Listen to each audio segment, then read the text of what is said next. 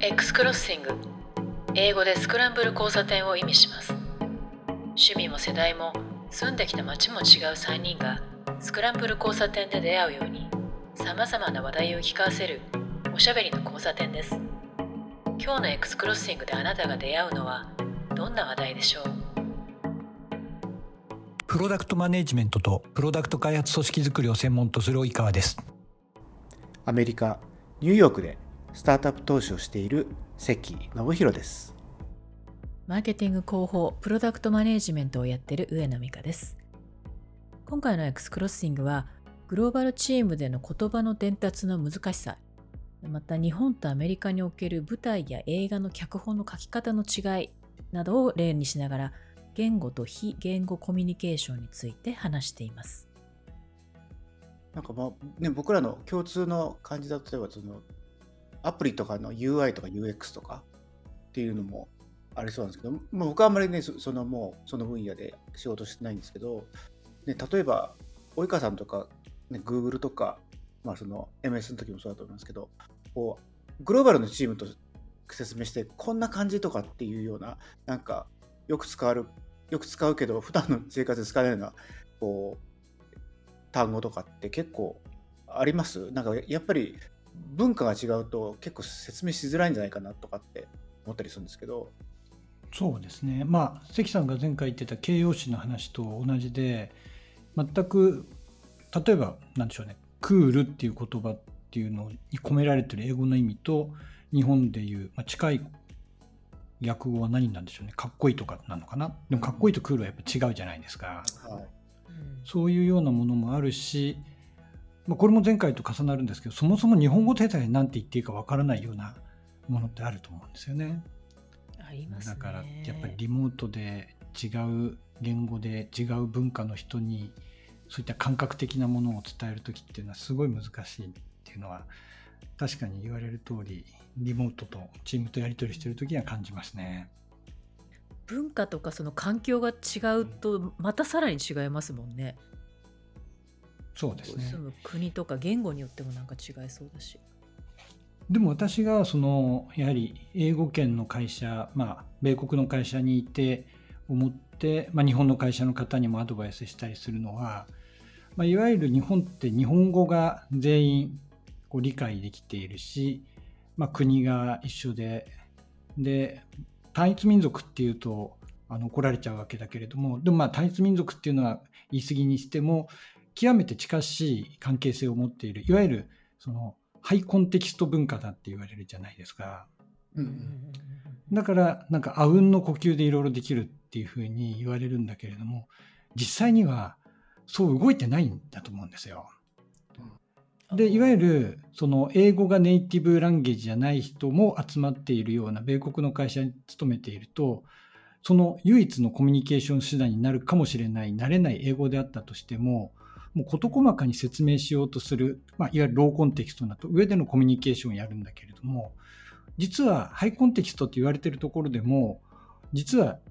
ちゃんと意図が伝わってなかったり、まあ、今回とか前回の話で言うと感覚が伝わってない時に事細かに日本語であっても説明した方がいいんだけれども何かそのあうんって言われてるところでお互い分かったように伝える側は伝えた気になり伝わった方は伝わった気になってしまうんだけれどもいざ蓋開けてみると全然伝わってなかったわってみたいなことがあるがっていうのが起きてるように思うので実はなんか例えば極端な話、日本人同士でも慣れない英語でコミュニケーションした方が意図はきちっと伝わるんじゃないかっていうふうに思うこともあったりしましたね。確かに確かに。確かにあの英語で話す時と日本語で話す時って確かに全然違う。あのもともと母語じゃないっていうのもあるからできるだけ言い換えをするじゃないですかあのシンプルな言葉にしないと自分で話せないもあるんですけど、よりこうストレートストレートになりますよね英語と英語で話そうとすると。英語の多分ねその構造自身がなんかダイレクトにダイレクトに話そうっていう傾向もあるじゃないですか。うんうん、だからなんか余計分かりやすくなるっていうのは多分あって僕もなんか説明する時になんか英語の方がこう理路整然と説明できることが多いんですよね。日本語だとなんかこうあの頑張って理路整然として話してるつもりなんだけど割とこう終わってみるとまだこうしっかり伝わってないっていうかしっかり伝えきれてないなみたいな。で実際に聞いてみると伝わってないみたいなことがあるんだけど英語で話す方がそのさっきの英語の方が母語じゃないっていうのもあるけれどもそれ以外でもやっぱりその構造的にこう説明するっていうスタイルに、まあ、僕自身はそのそういう教育をあの受けたんで余計なのかもしれないですけどあのより説明するっていうことをあの特化してその言語を学んだんでこう説明しやすいっていうのは正直あります。英語の方があのロジカルなランゲージだっていうふうに言われることは多いんですよね。でも実際にはそんなことはなく日本語だって十分ロジカルなんだけれども実は日本語の方が曖昧な形で文章や会話を成立できてしまうっていう特徴があるというのをなんか昔読んだ気がします。簡単なところで言うとやっぱり、うん、主語を省略できちゃったりするんですよね。ももちろん英語でもできるんだけども英語の場合ってやっぱりもうかなりそこにどういう主語が入るかっていうものを、えー、間違いなく推測できるような時の方が多いけれども日本語の場合、よくわからないままなんか主語がない文章っていうのが乱立していてでコミュニケーションが成り立つっていうところから曖昧性をかなり含んでいるコミュニケーションになりがちなところがあるんじゃないかなと思いますね。そうですねそれで成り立ってるんですよ。でその話にも思い出したのがあってあの、えー演劇とか映画の脚本の話なんですけど、うん、あのこの間ちょっとあの声優さんのがすごい好きなので声優さんが舞台で音楽朗読劇っていうのをやるんですね。でまあ、いわゆる公開アフレコみたいなものなんですけど衣装を着て台本を手に持ってで声だけで演技をするっていうそういうやつなんですよ。で見てる観客は自分の頭の中にその情景を描きながら見るっていうスタイルなんですけどその朗読劇のあの台本のレプリカを売ってたのでそれを手に買ったんですね。でキャストが使ってるものと同じ台本だっていうのであこの人たちはどういう情景とあの人物の設定とか心情設定を見ながら演技をしてるんだろうっていうのがこう裏側を知りたくて買ったんですよ。でその台本見たらもうびっくりしてとがきがほぼないんですね。であの役とそのセリフしかなくてほぼあのこの例えばこの場面はこういう夜の京都でとかここに鬼が出てきてみたいななんかそういうのが書いてあるのかなと思ったらなほとんど本当何もなくてあのセリフだけだったんですね。で一方であのネットフリックスの、えー、映画でマリッジストーリーっていうのがあってあそれちょっとよいしょ。あの今メッセージ送りましたけどあのマリッジストーリーっていう賞も取った映画映画？2時間もののあるんですけどこれの台本が PDF で公開されてるんですけどこういうのとか見るとこの場面はどういう場面で移り変わっていってえこのキャラクターは今ど何を見ていてとかどういう心情でっていうのがとがきがめちゃくちゃあるんですよね。でその間にあのセリフが入っているんですよ。でそれを見ながら役者さんとか演出家と脚本家の意図っていうのがちゃんとそこに明確に書かれていてあこんな場面なんだこんな心情なんだっていうのを理解しながらその中で役者さんが表現していくってことらしいんですよね。で前、ツイッターでこの台私が自分で日本の台本を買う前にあのハリウッドとかでアメリカで日系のとか日本人の役者さんがあのツイートで日本の台本とか演出はとにかく本当に説明がないと間をよ間を読ませるのがすごく多いっていうのを言ってたことがあってそんなもんなんだなーなんてちょっとこうあのふと思ってたんですけど実際にその台本を見てみるとこのマリッジストーリーとその音楽朗読劇の見比べた時にこう本当にその通りだと思ってびっくりしたんですよ。でもそれだけかなと思ったら友達経由で聞いたら日本の映画最近公開された映画でも台本を見る機会その人があってで私がこの話したらあの同じだって言っててほぼとがきがあんまりなくてっていうのは言ってたんですよ。だからその合間とか演出家の意図とかそれを、えクリエイまあ、演出とかがあの役者さんがそれを汲み取ってからあの現場できっとすり合わせてやってるんだと思うんですけどね。そこにその言葉の使い方というか説明の使い方が全然違うなっていうのを最近ちょっと感じた例が出ました、これってある意味その、まあ、言い方を変えるともしかしたら日本の方はその役者役者ごとのその作る世界みたいなものを尊重しているというふうにも取れるんだけど、そうじゃないんですかね。その要は監督とかはそのこういう、えーと、情景を思ってるんだけどそれは書いてなくてそれを、えー、と監督から汲み取るのがそのいい役者なのかそれとも役者ごとにやっぱり違うじゃないですかその持ってる世界観が。だからそれっていうのがこうそれを損なわないようにやってるのかどっちなんですかねなんかちょっとあのお互いのクリエイティビティをぶつけてるっていうのもあるのかもしれないですよね。であのその声優さんの方は、えー、その脚本書いた方がツイッターかなんかで言ってたんですけど、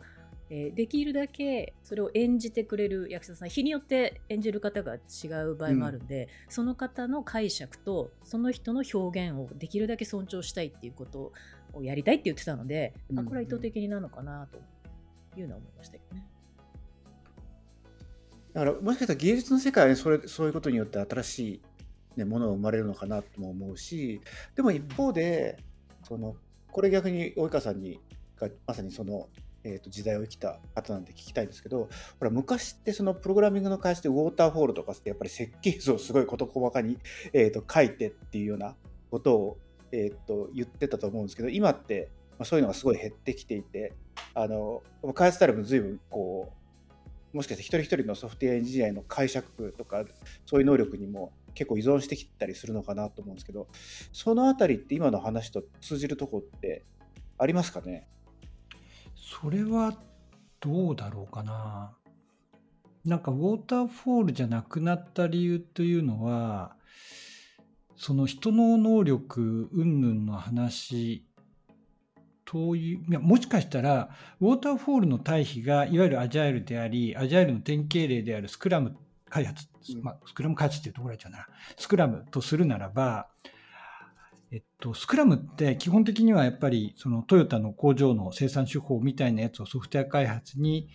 取り入れたっていうのがその由来なわけですけれども、その工場って考えてみるとできるだけ属人性を排除し全員がほぼ同じクオリティでパフォーマンスの仕事をするいわゆる多能工であるということを前提にした上で極めてその何でしょうだそのレベルの高い多能工の人たちができるタスクに分割しそれを組み上げていくってやり方なんですよね。うん、だからそう考えるとむしろ今の関さんの質問からするとどう解釈すればいいんだえー、っと人の創造性がより発揮されるようになったのが今じゃないかっていう話でしたっけ？今の関さんの話は。そうそうそうそうなんですよ。むしろそのなんかウォーターフォールの対比の話で言ったならば必ずしもそうではないというふうに思います。うん、うん、でもなんかまあこう混ぜ合わせてよりいいものを目指してるっていうことなんですねそういう意味で言うとねきっと。そうですね。うん、それよりちょっと美香さんの方の話に戻って考えた時とか、まあ、それまでの話の流れで見た時にもしかしたら日本っていう、まあ、日本人っていうのは文化として非言語コミュニケーションの方にかなり重きを置いているところがあるのかもしれないと。さっき言った日本語の曖昧性みたいなところ日本語自身は言語としては必ずしも曖昧性を多く許容しているわけではないんだけれども、まあ、その曖昧性を許容しうるような余地があるところを活用してしまっているのは日本人じゃないかですね。でそれがあうんの呼吸みたいなところになると。でこれちょっと本当かどうかわからないところがあるんで、まあ、関さん今米国住んでるんでで長くいますから過去のこととか思い出してほしいんですけれどアメリカって道順を示すときにテキストで示すことが多かったと思うんですよ。今だったら Google マップみたいなもうインタラクティブなスマホとかの地図があるんでそれを使うことが多いと思うんですけれど昔なんか地図を書こうとしたらなんかその道路の名前があって何ブロック行ってそこを右に曲がってなんとかストリートに入ってみたいな感じでもうテキストで箇条書きみたいな形でなんか10ステップぐらいあってそしたらここ来るからみたいな感じで案内を渡されることが多い。でもあそれ本とかもそうですよね。あそうですよね。全部文字しかなくて挿絵とか図がないんですよね。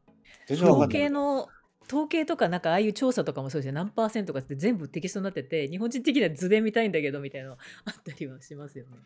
うん、だから日本はなどっちが優れてるとかではなく非言語でのその情報の取得とかっていうのをすごい好むところがあるだから図解とかがすごい好きなところがあるし、まあ、そこがそのやっぱりコミュニケーションスタイルにも大きく表れてるところがあるんじゃないかなと思います、ね、まあ、それはね例えばあの漫画とか漫画でなんかこう説明するえーと、教則本とかすごい多いじゃないですか。う。うんんだからやっぱりテキストで読んでもなんかピンとこないけど漫画でも分かるみたいな。で確かにそういうのって僕らはそう思うしなんか漫画だったらさーっと読んであの本だったら1時間からやつを20分で読めたりするとか実際思うしだからなんかそれはそれで確かにいいなっていうふうに思うんですけどそれはどうなんでしょうかね。そのそういう文化の中で、えーとまあ、文字でちゃんとこうロジカルに説明するっていうのに、まあ、ある意味慣れてるからそれ以外の説明の仕方が逆に分かんないとかなんか違和感があるとかなのかもしれないですね僕もなんか逆にこっち来た時に違和感があったんでやっぱりなんでこんなに、えー、と文字で説明したかんだろういやこれ図一発じゃんと思うようなこともやっぱり、えー、とうんことを細かに説明するってのは確かにあってこの今見せてもらってると書きとかは完全にそうですよね英語のやつのね。あね、そうですよね。さっきそのて関さんが漫画って言いましたけど、漫画のあの点々点ってあるじゃないですか。喋らないんだけど言葉がないけど点々点ってあれも台本とかによく出てくるらしいんですけど、うんその表情とかその空気を読むとかそれでこう伝わってくるものがあって、なんでしょうね。目とか耳とかの肌肌全部で感じるみたいな感覚を受けますよね。そういうノンバーバル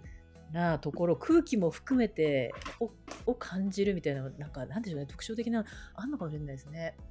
でもそれやっぱりさっき関さんが言われたところに通じるところはやっぱりあるかもしれないと思いました。つまりその曖昧性を残した上でその曖昧性のところを、まあ、排除って言い方すると極めて工学的な感じかもしれないんだけれども排除もしくはその曖昧性のところを埋めることによって新たな想像がそこに生じる想像っていうのはクリエーションの方の想像ですね。うんそれが生じるっていうようなことを日本はやっているので例えばやはりとがきがほとんどないっていうところを埋めなきゃいけないのはそれは脚本だとかそういった人と演者との間のでその曖昧性を埋めようとする中で想像以上のものが生まれるっていうものがあるのかもしれないというふうに思いましたね。うん、そうですね。あのお互いの共通の認識とおお互いのこう見てる見てる景色をまずここで合わせてっていうのもこのト書きとかそうそうですよね。でそこからどういうふうにってきっと練っていくんでしょうねこれ。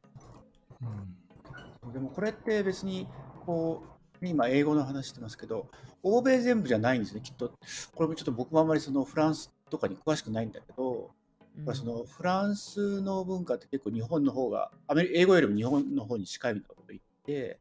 で、うん。今ふっと思ってその点々点の話を聞いて思ったのが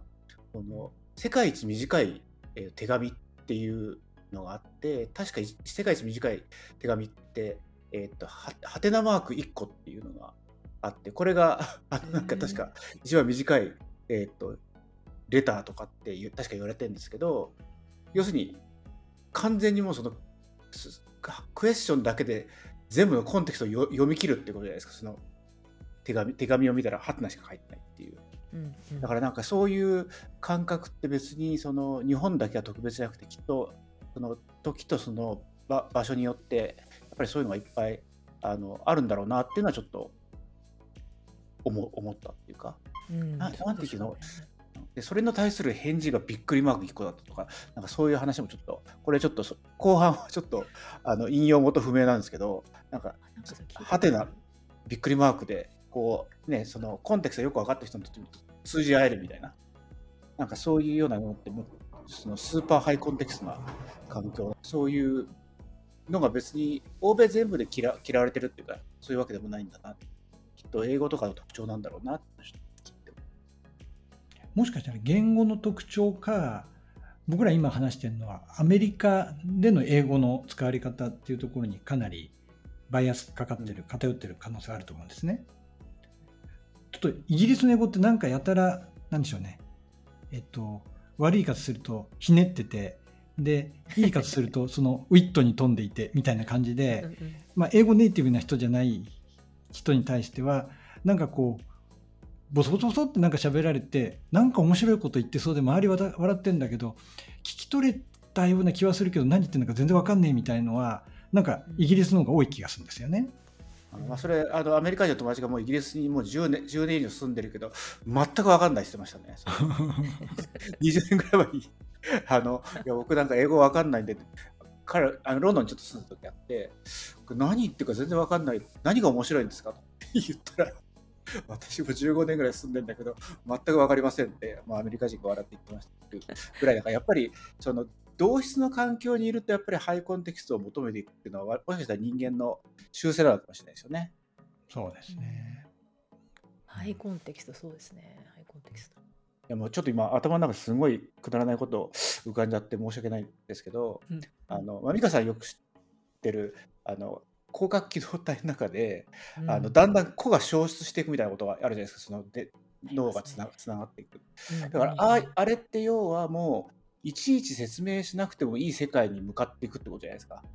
うん、要するに個があるってことは自分はあの外の外界とは何かこう薄い膜みたいなのがあってだから中も守られてるけど自分の思ってることはわざわざ言語化しないと伝わらないっていう状況だと思うんですけど、なんか個が消失していくって全部共有されるってことだから別にそういうこと説明しなくていい楽ちんっていうなんかそういうようなものもあってなんか極めてそのさっき言ったハイコンテクスト文化の人が、えーと、目指してるゴールがそこにあるんじゃないかなみたいなことを今ちょっと話を聞いて一瞬思いました。あれはそうですねこうこうあのより高みへっていう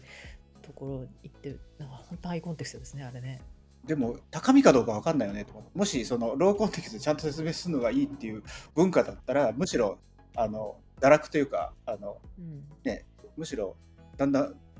ちゃんとみんなが自分の言ってること喋んなくなるからよくないみたいな感じもする可能性もあるなみたいなことを今ちょっと聞いてた。お互い対話するとかコミュニケーションするっていうのは言葉にしなければ理解できないじゃないっていうこうベースに立ってるとあありえないですよねその、うん、アイコンテキストみたいなやつはね。ね、子がなくなっちゃうっていうのはやっぱりちょっとあの信じられないとかって思うんじゃないかなって思いつつもなんかやっぱりこうまあアニメとかの文化的な影響力っていうのもあると思うんですけどどんどんああいうのアメリカとかでも見てるからきっと若い層の人たちが逆にああいうのに対して抵抗なくなってくると子はだんだん薄くなってくるのかしらとかちょっと思ったりはしますよね。おおそういうふうに動いたらそれそれで面白そうだけど。確かに若い人の方がハイコンテクストで喋れますよねアメリカ人とかで。あそうなんですか？うんやっぱり説明があんまうまくないみたいな感じも。それは年のせいなのか分かんないんですけどなんか若い人の方がやっぱりそういう感じは若干するそのえっ、ー、とまあ分かんないですね。その若い人ってもう割と同質の環境の中で住んでいやすいからっていうのがあるのかもしれないけどなんかそういうような話っていうのはあの聞いてだから多分アメリカ人のアメリカで学校に通ってる若い子供いるような人とかにちょっと今度聞いてみようかなと思いますけど多分ね、そういうこう空気で伝えるみたいなことはなんかちょっとしてるっぽいなって思う時ありますね若い人と話してると。あのウェブとかインターネットでいわゆるニッチな趣味思考であったとしてもその同じ思考を持った人が集まりやすくなっていることによって同質性が非常に高いコミュニティ形成がしやすくなっているっていうところが背景にもあるかもしれないですね。うん、確かにそうかもしれないですね。